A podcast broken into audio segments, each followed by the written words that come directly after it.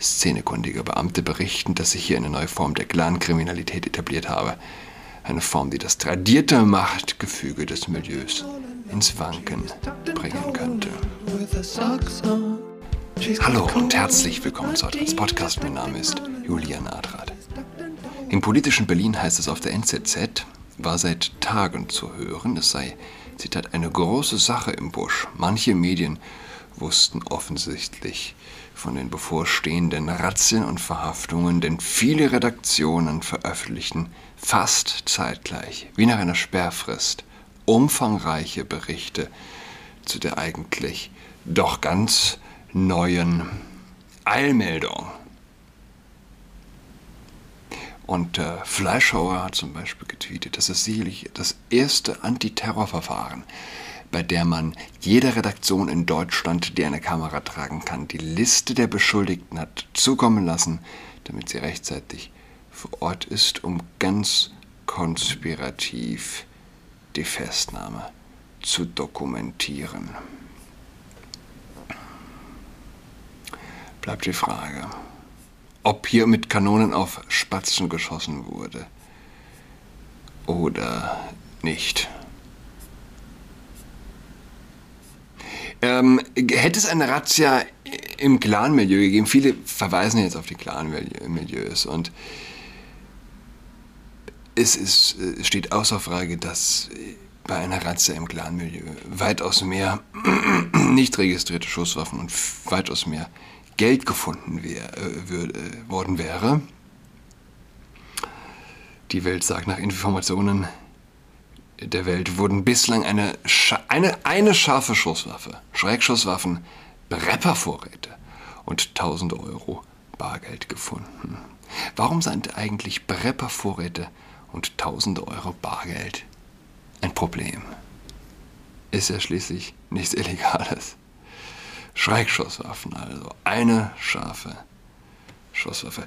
Äh, ich, habe, ich habe eine Weile mal im, in der Düttmann-Siedlung gelebt, in Kreuzberg, im Gräfikiez. Das Gräfikiez ist eine wunderschöne Gegend, gilt für manchen als das schönste Kiez Berlins.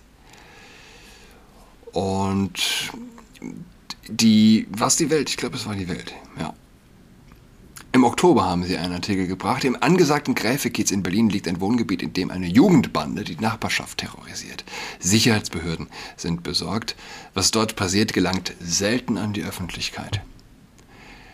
Die neue Generation schert sich nicht darum, wer aus welchem Clan kommt, kooperiert wird mit jedem, der das eigene Vorankommen sichert. Selten demonstriert der Staat seine Macht derart eindeutig und unmissverständlich am Mittwochmorgen, also im Oktober, vor knapp zwei Monaten, rückten fast 100 schwer bewaffnete Polizisten, vermummt und mit Polizeihunden an der Leine, in den Gräfekiez in Berlin-Kreuzberg ein Großeinsätze sind in der Hauptstadt zwar schon fast an der Tagesordnung, dieses Mal ging es aber nicht um die Räumung eines besetzten Hauses, es sollte auch keine Islamistenzelle ausgehoben oder ein Rockerkommando festgenommen werden, es ging um eine Wohnungsräumung.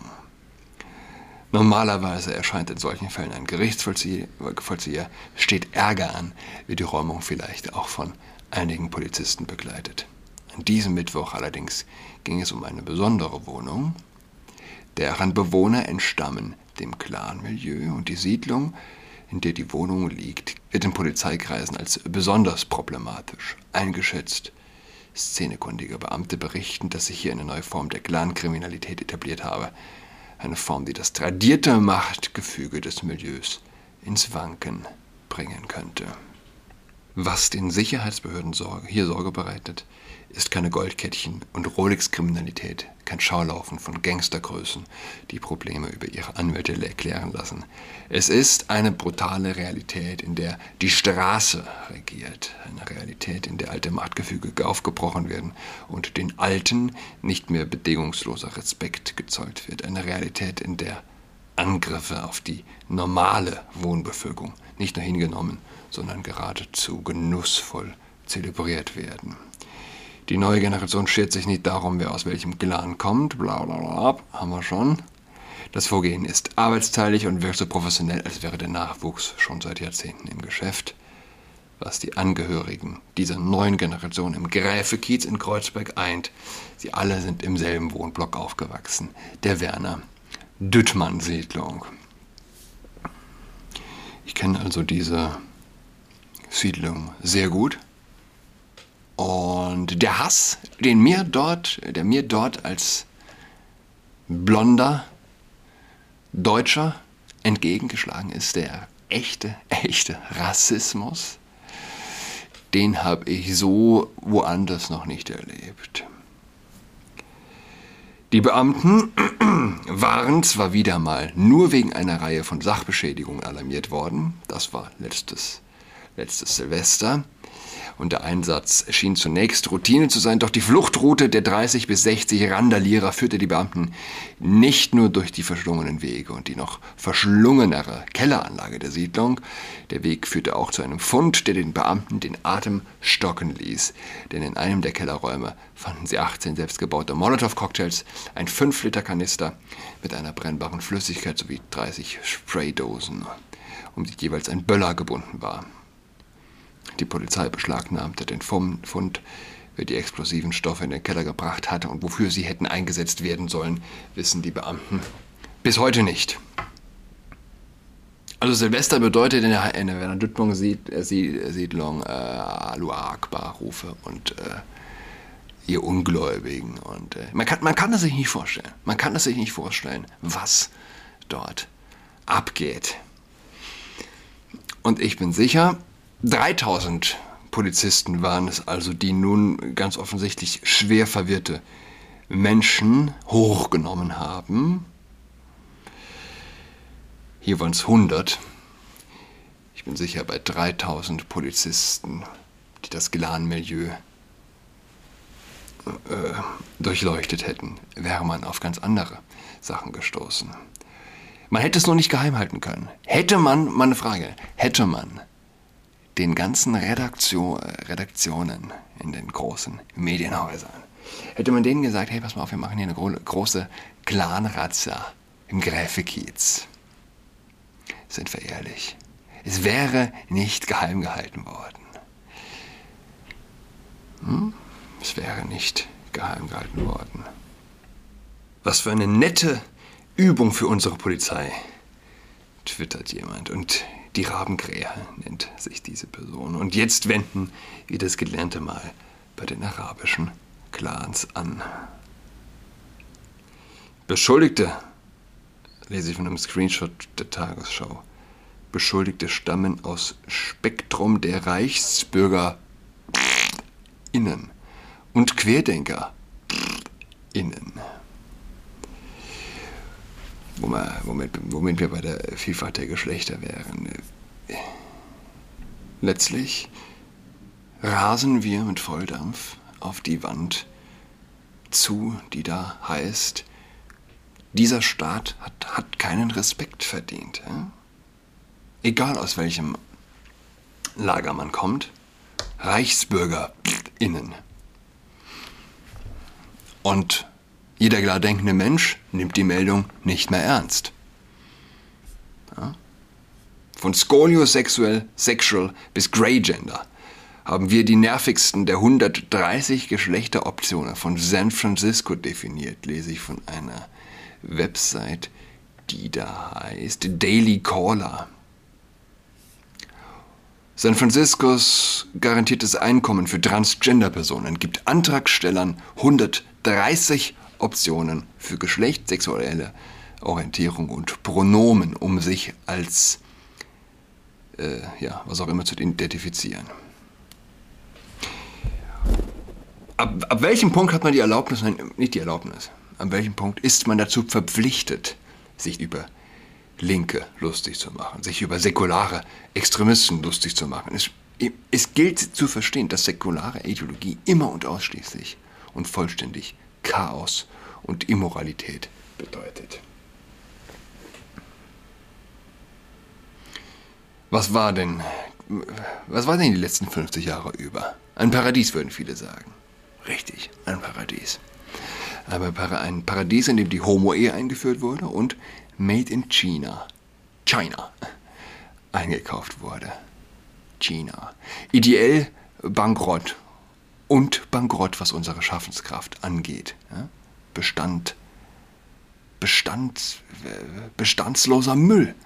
Und als Vater wird mir das immer bewusster, gerade jetzt kurz vor Weihnachten, als jemand, der in Berlin Mitte wohnt und nicht viel Platz hat und der sich nicht mit, äh, der sich nicht den wenigen Platz voll müllen möchte. Alte Spielzeugautos. Made in England sind die ja noch Matchbox. Ich habe noch vielleicht aus altem Familienbestand, weiß nicht, 20 Stück davon. Schöne Autos, stabile Autos, Autos, deren Reifen auch so flüssig laufen. Ne?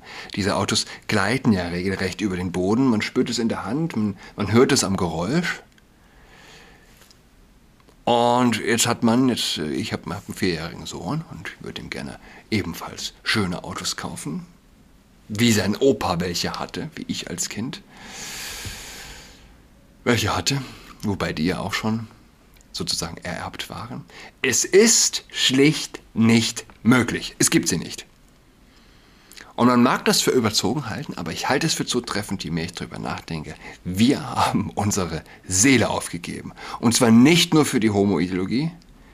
Wir glauben nicht mehr, dass Mann und Frau was Besonderes sind, etwas, das sich perfekt ergänzt. Wir sind auch nicht mehr in der Lage, unseren Kindern Spielzeug zu kaufen, Spielzeug herzustellen, sie mit Spielzeug zu versorgen, das diesen Namen verdient. Und nicht, weiß ich nicht, ja, einfach nur Schrott ist, das sich auch hässlich in der Hand anfühlt. San Francisco. San Francisco sagen ja viele. Sick, krank. 30 Optionen für Geschlecht. Einzelpersonen können Gender Fuck Boy mit OI, Boy, Sister Girls und Butch als mögliche Geschlechtsidentitäten auswählen. Die Listen dienen lediglich der Gemeinschaft von Menschen, die sich unter dem Dach Transgender identifizieren. Die Listen dienen keinem anderen Zweck. Tatsächlich kann eine Person unter, unter einem Identitätskennzeichen einen Antrag stellen und bis zur Bearbeitung des Antrags ein anderes angeben.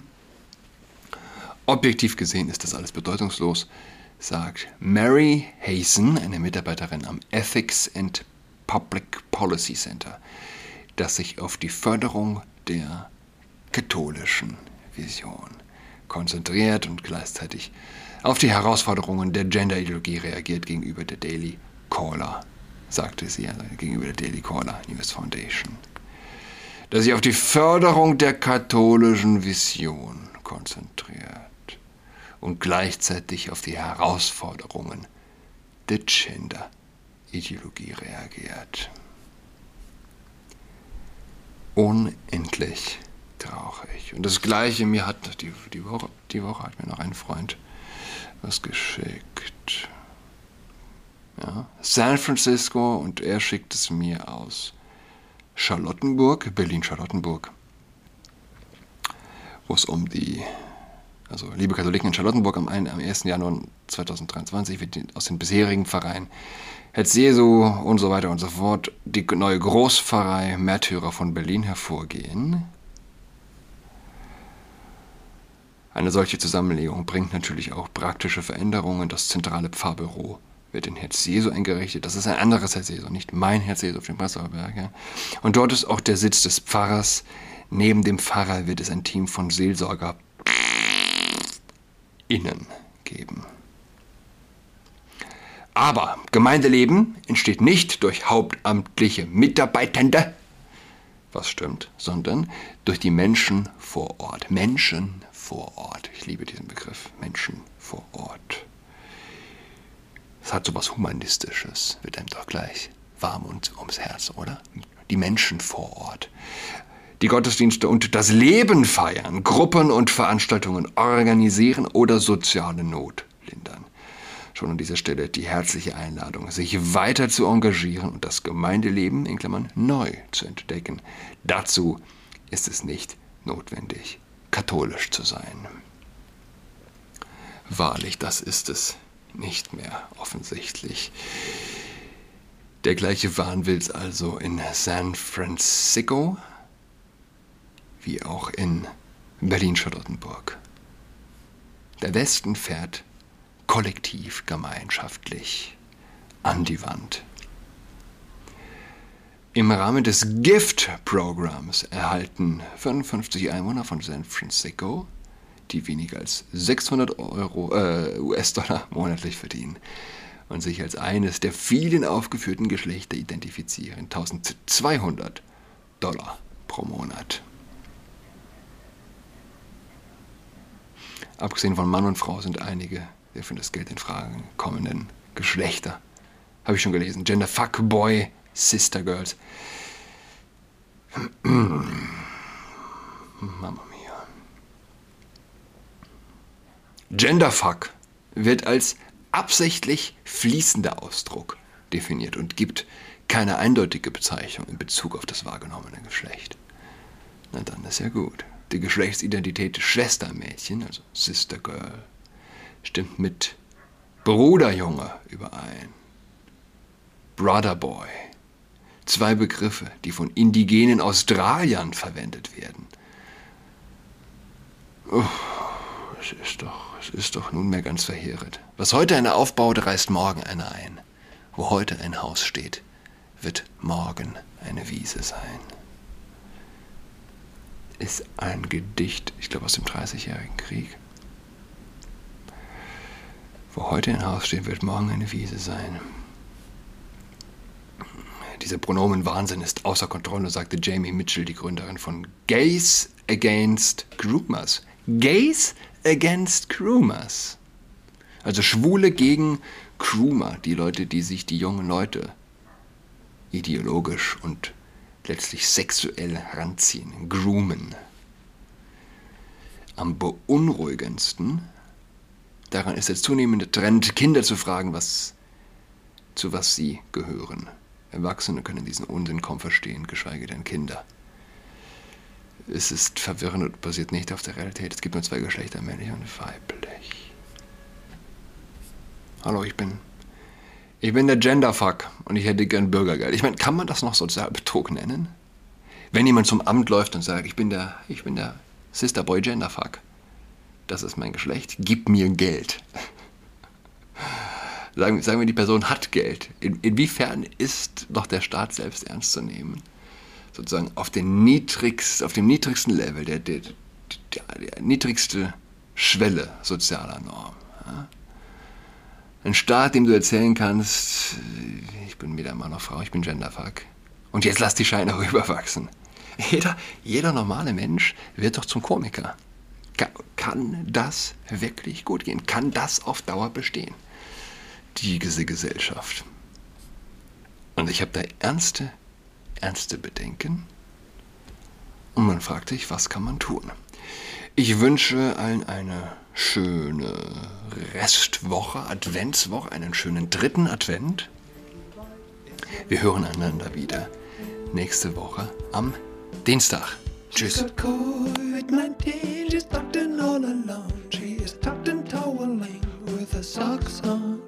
She's got COVID-19, she's tucked in all alone. She's tucked and toweling with a socks on.